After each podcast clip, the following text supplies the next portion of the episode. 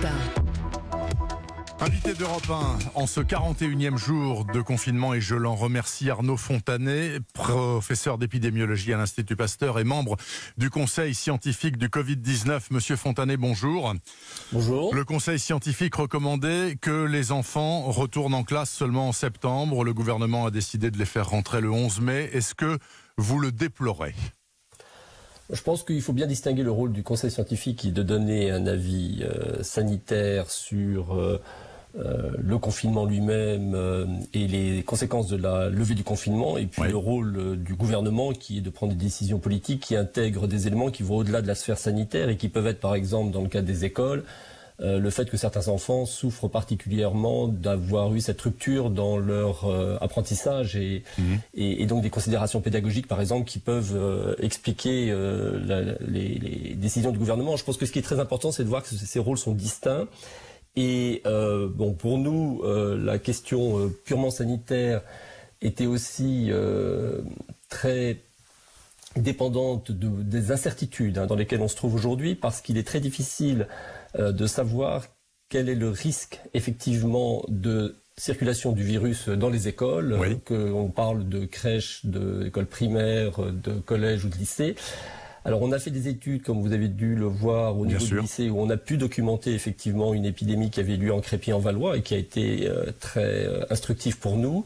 Euh, maintenant, il est urgent d'essayer de répéter ce type d'études sur des écoles, par exemple, au niveau du primaire, pour voir si de tels phénomènes ont eu lieu pendant la première vague épidémique. Mhm. Et, et, donc notre travail de scientifique, c'est à la fois d'émettre des recommandations et de faire ce type de recherche. Oui, mais il n'empêche que peut-être que pour 10% d'élèves qui n'arrivent pas à suivre les cours à distance par manque de moyens, etc., on met peut-être en danger euh, des centaines de milliers d'autres enfants en les faisant rentrer le 11 mai, et en plus sur la base du volontariat des parents, ce qui peut sembler un petit peu baroque, non?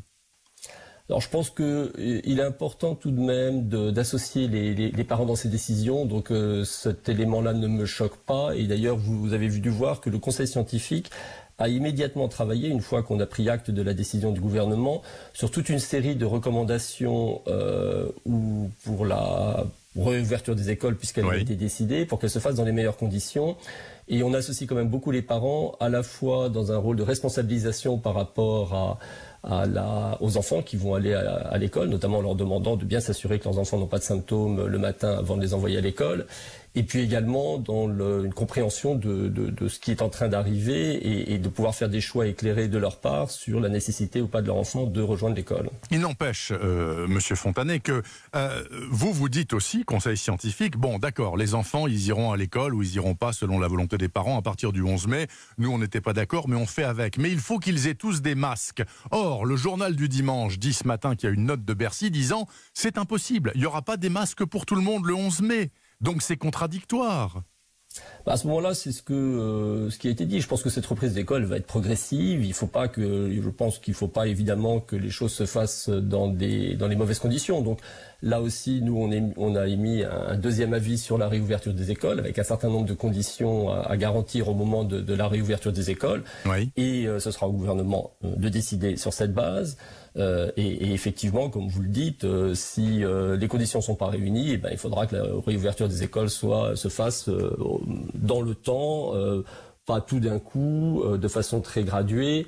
Euh, de toute façon, il n'est pas question non plus que tous les enfants reviennent euh, dans l'école. Il y a des règles de distanciation sociale mmh. qui vont impliquer qu'il y aura des alternances, des choses comme ça. Donc, je pense qu'il faut reconstruire tout ça de façon très progressive et s'assurer effectivement que ça se fasse dans les meilleures conditions sanitaires possibles. Pardonnez-moi Arnaud Fontanet, mais je suis obligé de revenir quand même sur cette affaire d'école parce que c'est la première fois depuis le début de la crise que le gouvernement ne suit pas vos recommandations scientifiques. Vous, scientifiques, vous dites non, faut pas y aller le 11 mai. Ils y vont quand même pour des raisons politiques, ça doit vous perturber. Donc vous vous dites peut-être qu'on sert plus à rien. Ah, c'est pas du tout l'état d'esprit dans lequel on se trouve. Je pense que là, vous, euh, il faut vraiment comprendre que euh, la crise qu'on est en train de traverser, hein, celle qui est liée au Covid-19, a des implications qui vont au-delà du sanitaire. Le sanitaire est évidemment important et pour moi, ça reste une priorité puisque c'est mon métier euh, de mmh. faire des recommandations sanitaires mais euh, on réalise aussi quand même l'impact et la gravité euh, des conséquences que le confinement peut avoir euh, au-delà du champ sanitaire, y compris sur, et on l'a toujours dit, hein, quand vous gardez une population confinée longtemps, c'est peut-être effectivement la meilleure façon de bloquer la circulation du virus, mais le les conséquences qu'on peut avoir euh, d'abord sur les autres maladies autres que Covid-19 sont importantes. Hein. Les personnes qui sont restées chez elles et n'ont pas été traitées pour les maladies chroniques, qui n'ont pas pu aller consulter aux urgences quand elles auraient dû, etc., vont souffrir euh, d'un point de vue de leur santé euh, des, des, conséquences du confinement. Il y a des conséquences euh, euh sociétales majeures avec des personnes vulnérables qui sont des gens qui ont des, des handicaps, les personnes âgées qui se retrouvent isolées. Il y a les, les gens qui ont des problèmes psychiatriques qui souffrent beaucoup du confinement aussi. Puis il y a des conséquences économiques qui sont très importantes, vous vous en doutez bien. Donc il faut que chacun reste dans son rôle. Nous, on fait des recommandations d'un point de vue sanitaire. Le gouvernement, lui, fait des arbitrages qui prennent en compte toutes les autres dimensions. Et pour moi, c'est pas choquant qu'on puisse être euh, sur certains points en, porte-à-faux. Ça veut aussi dire que nous, on se met à travailler derrière pour s'assurer que si la réouverture des écoles a été décidée, eh ben, elle soit effectivement progressive et qu'on l'encadre au mieux. Mais je ne suis pas, euh, je comprends tout à fait que euh, le gouvernement ait des arbitrages à faire qui mmh. puissent être différents de nos positions euh, qui, elles, sont strictement limitées au champ sanitaire. Et c'est très important que ces rôles restent séparés. Arnaud Fontanet, alors parlons justement santé dans ce cas-là. essayez de nous clarifier les idées.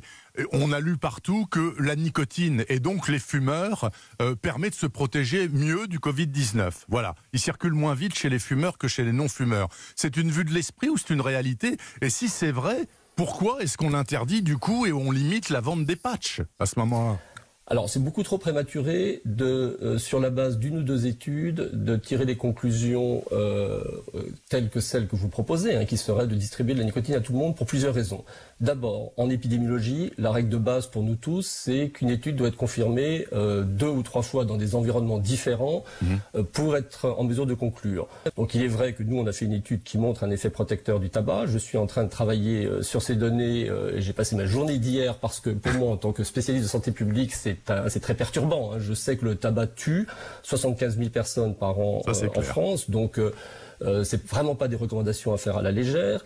Et, euh, et, et, donc on est en train de réanalyser des données pour être absolument sûr qu'on n'est pas passé à côté de quelque chose. Vous savez, dans les scientifiques, il y a ceux qui euh, pensent avoir raison tout de suite, et puis il y a ceux comme moi qui se remettent en question en permanence et qui se disent est-ce que je serais pas passé à côté de quelque chose? Donc voilà, on retravaille dessus, et, euh, et c'est vrai que je pense qu'on a des données qui restent tout de même solides. Il y a d'autres études qui vont être faites très rapidement partout dans le monde. Il va falloir voir si cet effet est euh, retrouvé ailleurs. Mmh. Ce qui est important aussi, c'est de comprendre pourquoi euh, on n'est pas du tout sûr que ce soit la nicotine qui a un impact. Hein. Il pourrait y avoir d'autres choses qui expliquent pourquoi euh, le tabac pourrait avoir un effet protecteur. Vrai. Et dans ce cas, il, avant de se lancer sur la piste de la nicotine ou autre, il est très important de comprendre le mécanisme physiopathologique qui sous-tend une protection possible du tabagisme. Mmh. Donc là, je demande la plus grande prudence, hein, et là c'est le scientifique qui parle, on doit d'abord confirmer avec d'autres études, on doit euh, essayer de comprendre qu'est-ce qui fait que le tabac protège si réellement le tabac protège, et seulement après on pourra émettre des recommandations. Et surtout, pour l'instant, euh, rappelons-nous euh, les conséquences très néfastes du tabac, donc pas de précipitation là-dessus. Une dernière question, il nous reste 40 secondes, Arnaud Fontanet.